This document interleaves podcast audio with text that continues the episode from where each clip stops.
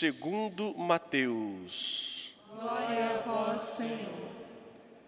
Naquele tempo, Jesus foi posto diante de Pôncio Pilatos e este o interrogou. Tu és o rei dos judeus? Jesus declarou, É como dizes. e nada respondeu, quando foi acusado pelos sumos sacerdotes e anciãos. Então Pilatos perguntou: Não estás ouvindo de quantas coisas eles te acusam? Mas Jesus não respondeu uma só palavra, e o governador ficou muito impressionado. Na festa da Páscoa, o governador costuma soltar o prisioneiro que a multidão quisesse. Naquela ocasião, tinha um prisioneiro famoso, chamado Barrabás. Então Pilatos perguntou à multidão reunida: Quem vós quereis que eu solte? Barrabás ou Jesus, a quem chamam de Cristo? Pilatos bem sabia que eles haviam entregado Jesus por inveja. Enquanto Pilatos estava sentado no tribunal, sua mulher mandou dizer a ele: Não te envolvas com esse justo, porque esta noite em sonho sofri muito por causa dele. Porém, os sumos sacerdotes e os anciãos convenceram a multidão para que pedissem Barrabás e que fizessem Jesus morrer. O governador tornou a perguntar. Qual dos dois quereis que eu solte? Eles gritaram: Barrabás. Pilatos perguntou: Que farei com Jesus, que chamam de Cristo? Todos gritaram: Seja crucificado. Pilatos falou. Mas que mal ele fez? Eles, porém, gritaram com mais força: Seja crucificado. Pilatos viu que nada conseguia e que poderia haver uma revolta. Então mandou trazer água, lavou as, lavou as mãos diante da multidão e disse: Eu não sou responsável pelo sangue deste homem. Este é um problema vosso. O povo todo respondeu: Que o sangue dele caia sobre nós e sobre os nossos filhos. Então Pilatos soltou Barrabás, mandou flagelar Jesus e entregou-o para ser crucificado. Em seguida, os soldados de Pilatos levaram Jesus ao palácio do governador e reuniram toda a tropa em volta dele. Tiraram sua roupa e o vestiram com um manto vermelho. Depois, teceram uma coroa de espinhos, puseram a coroa em sua cabeça e uma vara em sua mão direita. Então se ajoelharam diante de Jesus e zombaram, dizendo: Salve, Rei dos Judeus! Cuspiram nele e, pegando uma vara, bateram na sua cabeça. Depois de zombar dele, tiraram-lhe um manto vermelho e de novo vestiram com suas próprias roupas. Daí o levaram para crucificar. Quando saíam, encontraram um homem chamado Simão, da cidade de Cirene, e o obrigaram a carregar a cruz de Jesus.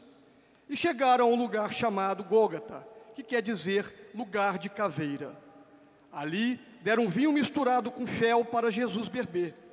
Ele provou, mas não quis beber. Depois de o crucificaram, fizeram um sorteio, repartindo entre si as suas vestes, e ficaram ali sentados montando guarda. Acima da cabeça de Jesus puseram o motivo da sua condenação. Este é Jesus, o Rei dos Judeus. Com ele também crucificaram dois ladrões, uma direita e outra à esquerda de Jesus. As pessoas que passavam por ali o insultavam, balançando a cabeça e dizendo: Tu que ias destruir o templo e construí-lo de novo em três dias, salva-te a ti mesmo. Se és filho de Deus, desce da cruz. Do mesmo modo, os sumos sacerdotes, juntos com os mestres da lei e os anciãos, também zombaram de Jesus. A outro salvou, a si mesmo não pode salvar? É rei de Israel, desça agora da cruz e acreditaremos nele. Confiou em Deus, que o livre agora, se é que Deus o ama, já que ele disse: Eu sou o Filho de Deus. Do mesmo modo, também os dois ladrões que foram crucificados com Jesus o insultavam. Desde o meio-dia até as três horas da tarde, houve escuridão sobre toda a terra. Pelas três horas da tarde, Jesus deu um, um, um forte grito. Eli, Eli, lama sabachthani. Que quer dizer, meu Deus, meu Deus, por que me abandonaste? Alguns dos que ali estavam, ouvindo-o, disseram, ele está chamando Elias.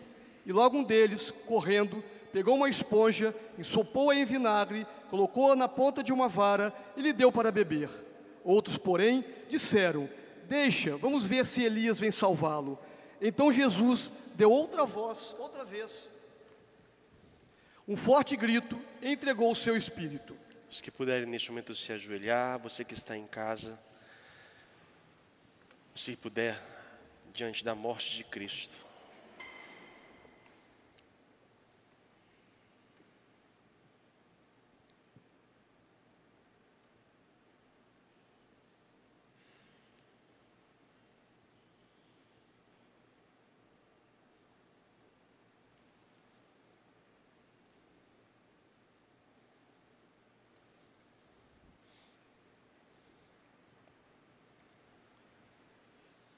E eis que a cortina do santuário rasgou-se de alto a baixo, em duas partes. A terra tremeu e as pedras se partiram. Os túmulos se abriram e muitos corpos dos santos falecidos ressuscitaram. Saindo dos túmulos, depois da ressurreição de Jesus, apareceram na Cidade Santa e foram vistos por muitas pessoas. O oficial e os soldados que estavam com ele guardando Jesus, ao notarem o terremoto e tudo o que havia acontecido, ficaram com muito medo e disseram: Ele era mesmo filho de Deus. Palavra da salvação. Glória, Glória a vós, Senhor. Senhor. Deus,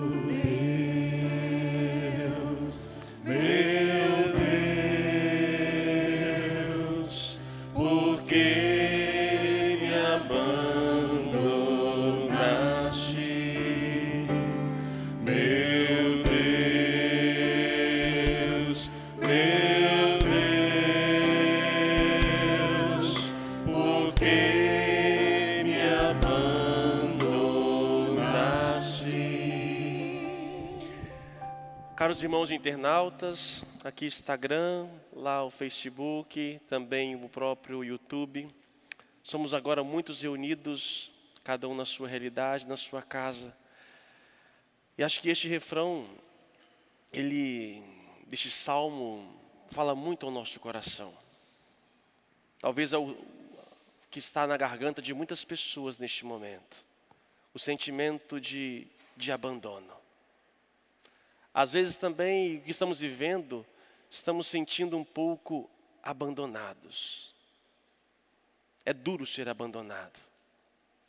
É duro ser traído. Jesus Cristo vive na sua história humana aquilo que cada um de nós vive nesta terra. As dores piores maiores: abandono e traição. Está só.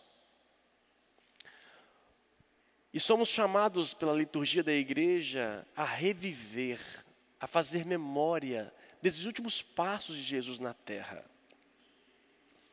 Nós não simplesmente lembramos de um passado, nós atualizamos a paixão de Cristo em nossa vida. O próprio São Paulo diz que nós completamos em nossa carne aquilo que falta, falta à cruz de Cristo. Como se nós também, em nosso sofrimento, completamos a salvação. Vamos assumindo as nossas cruzes. E para bem viver, meus irmãos, este momento, nós temos que olhar para aqueles que nos precederam, olhar a paixão de Cristo para que nós possamos errar menos. Porque também nós, em nossos calvários, em nossas dificuldades, somos chamados a dar respostas. E nem sempre são as mesmas respostas que Jesus Cristo deu. É verdade que Ele era Deus. Mas nós temos condições de também viver um pouco mais propriamente o que Ele viveu. Por isso, vamos então entrar no principal coração da liturgia, que é a Semana Santa, que abre-se com o Domingo de Ramos. Que vontade de ter vocês aqui.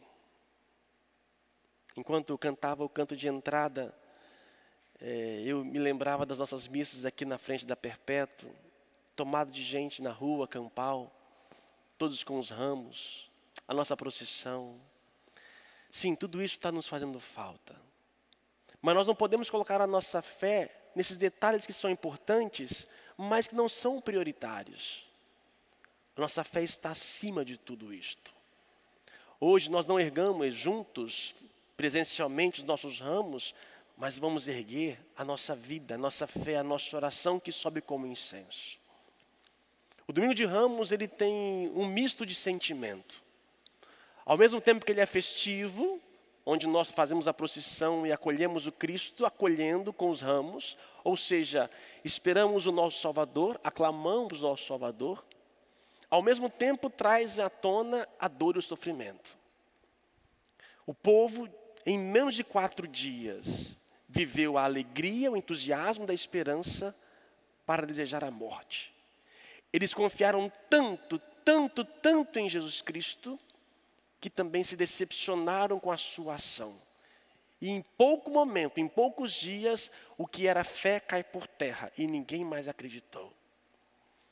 E podemos nós também muito facilmente nos empolgarmos, colocarmos alguns fardos nas costas de Cristo, esperar dele algumas soluções que não virá como nós imaginamos. E muitos podem se frustrar e decepcionar, abandonar a fé, a caminhada, porque Deus não fez aquilo que ele esperava. Só que, meus irmãos, o nosso pensamento está muito distante do pensamento de Deus, ou Deus está muito distante do nosso. Nós não pensamos como Deus pensa. Por isso eu quero, nessa homilia de hoje, ajudar a cada um de nós a rezar com esses personagens, para que a gente possa ver nessa, nesse, o que está acontecendo, na cruz que estamos vivendo da pandemia, qual deve ser a nossa resposta e a nossa ação. Como foi a cruz de Cristo e como as pessoas agiram. Como é a nossa cruz e como nós agimos diante dessas dificuldades. Eu vou me ater então ao evangelho de hoje, que nós lemos a, a versão curta, a versão oficial da igreja, é uma leitura um pouco mais extensa, mas podemos fazer a versão curta. Nessa versão, nós lemos a visão de Mateus. Nós temos quatro evangelhos: Mateus, Marcos, Lucas. Mateus, Marcos, Lucas e João. Quatro evangelistas.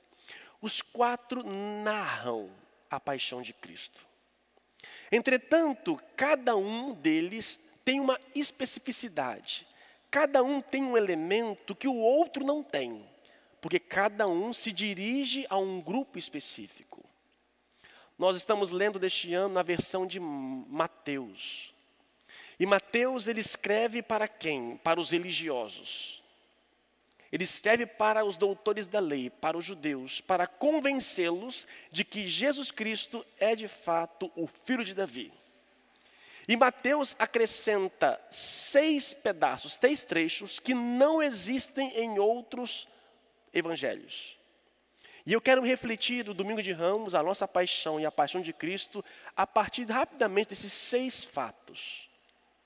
O primeiro deles, que somente Mateus nos fala que está na narração cumprida.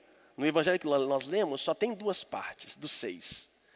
A primeira, nós falamos, quando Jesus Cristo, na última ceia, ele molha o um pedaço de pão e diz aos apóstolos: Alguém vai me trair, ou alguém vai me entregar. Os apóstolos atônicos perguntam: Mas quem, quem, quem? Sou eu, sou eu, sou eu? Como é que pode alguém na ceia que acredita, ao mesmo tempo se perguntar se é ele que vai trair. Judas então chega para Jesus e diz: Sou eu, mestre? Ele diz: Sim, és tu. Nós também traímos Jesus Cristo. Nós traímos com o nosso pecado. Quantas vezes você deixou de vir à igreja, traiu a Eucaristia, por uma festa, por um compromisso, por um almoço. Quantas vezes nós traímos Jesus Cristo porque estávamos cansados de trabalhar e por um outro lado a igreja, a missa, não me renderia nenhum dinheiro. Quando que a sociedade também não troca a vida de fé pelo seu dinheiro? E olha que detalhe. Está todo mundo hoje em crise pelo dinheiro, tudo parado. O Deus, dinheiro, não está dominando. E tem sido a nossa dor e, e angústia. Sim, precisamos dele, mas nós não servimos a ele.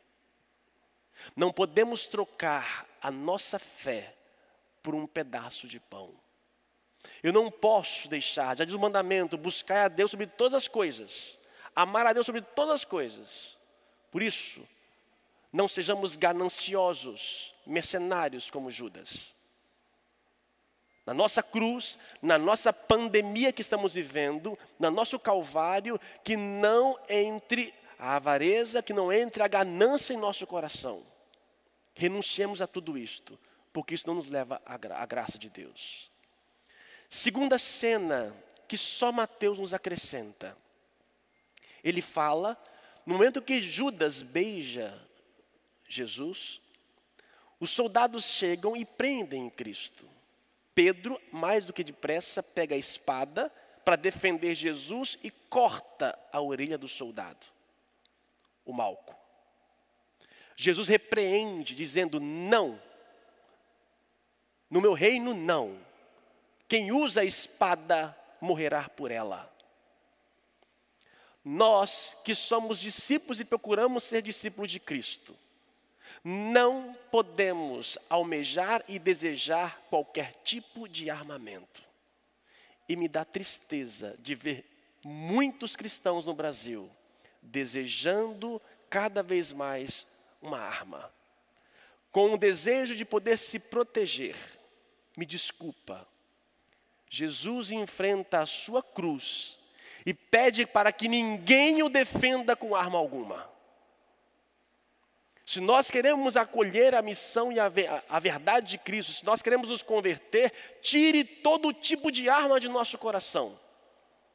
Seja uma arma física ou seja uma arma pela língua, pela boca, ódio, revanche, vingança, violências nas palavras. Quem assim o faz é repreendido pelo próprio Cristo.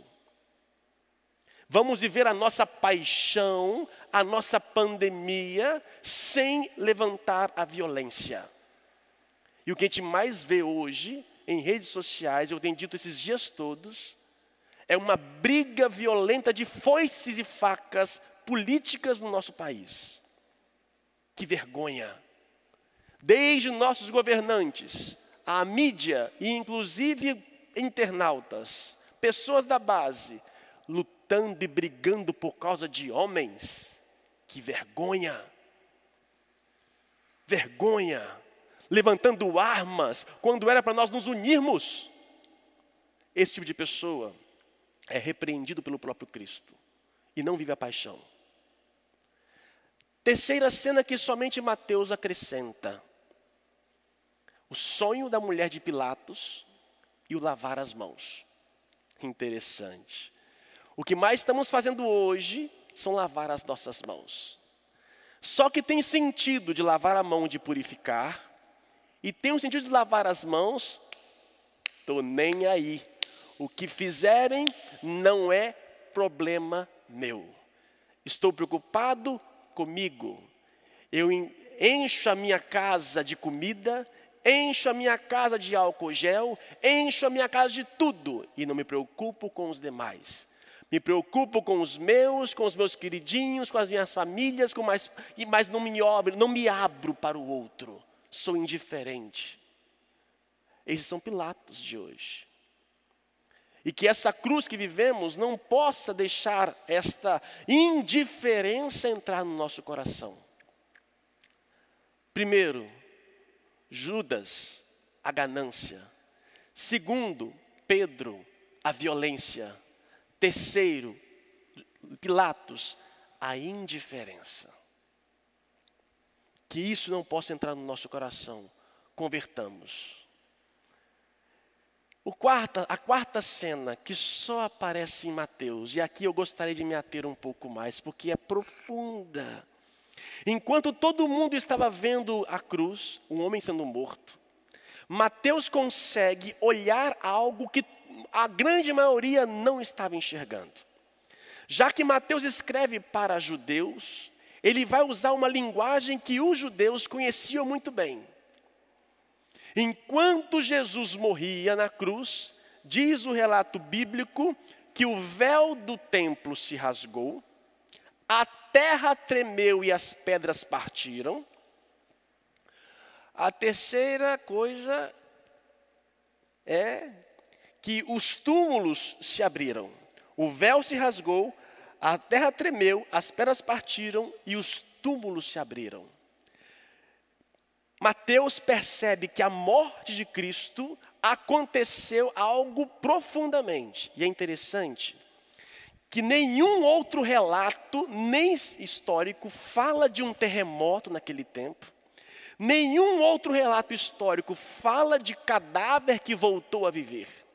Mateus usa aqui uma linguagem metafórica para dizer o significado mais profundo.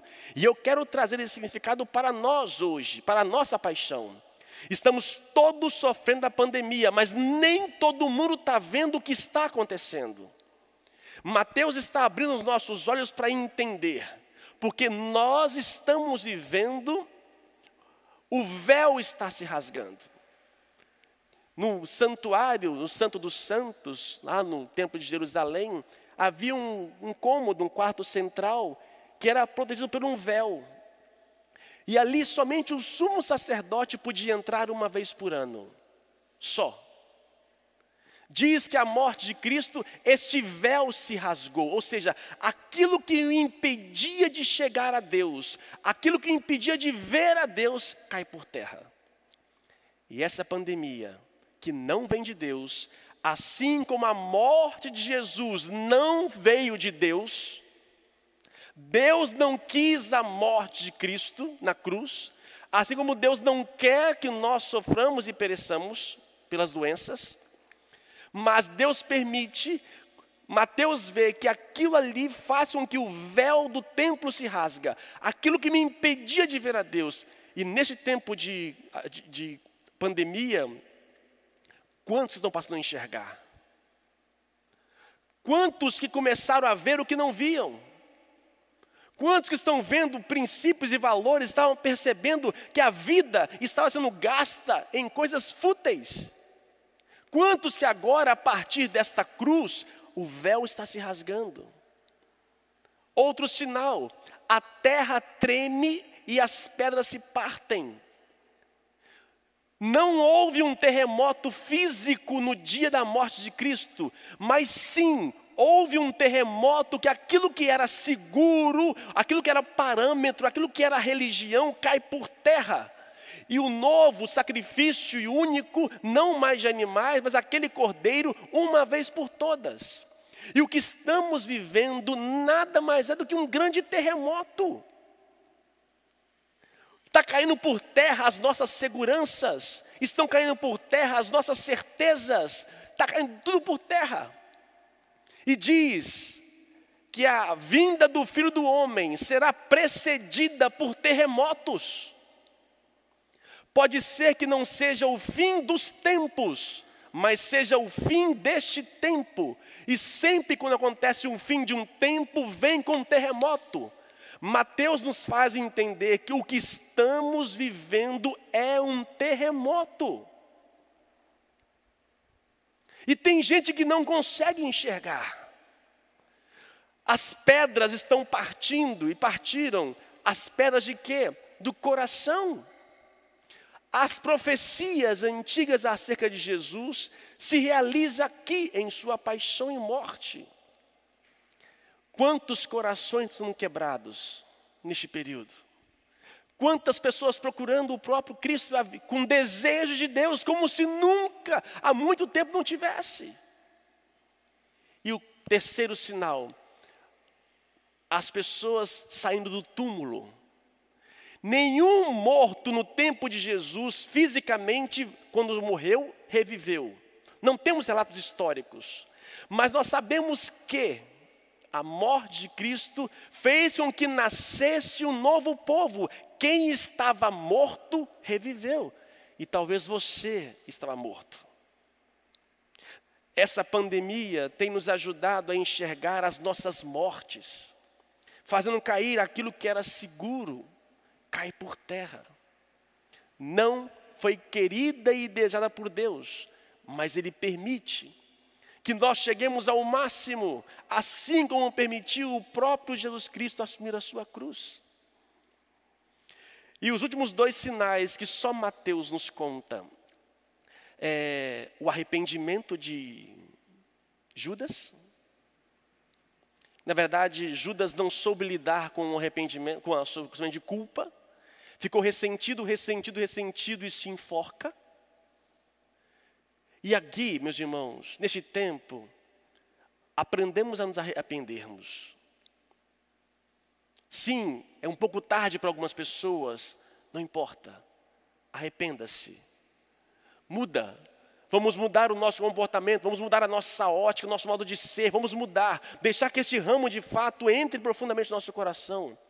Não fiquemos aí remoendo, ah, eu fiz isso, ai, quanto tempo que eu não fui para a igreja, ai, porque eu não fiz isso, aquilo, outro. Para, não se fique remoendo, porque o remorso vai me enforcar, tira minha, o, o ar, a vida.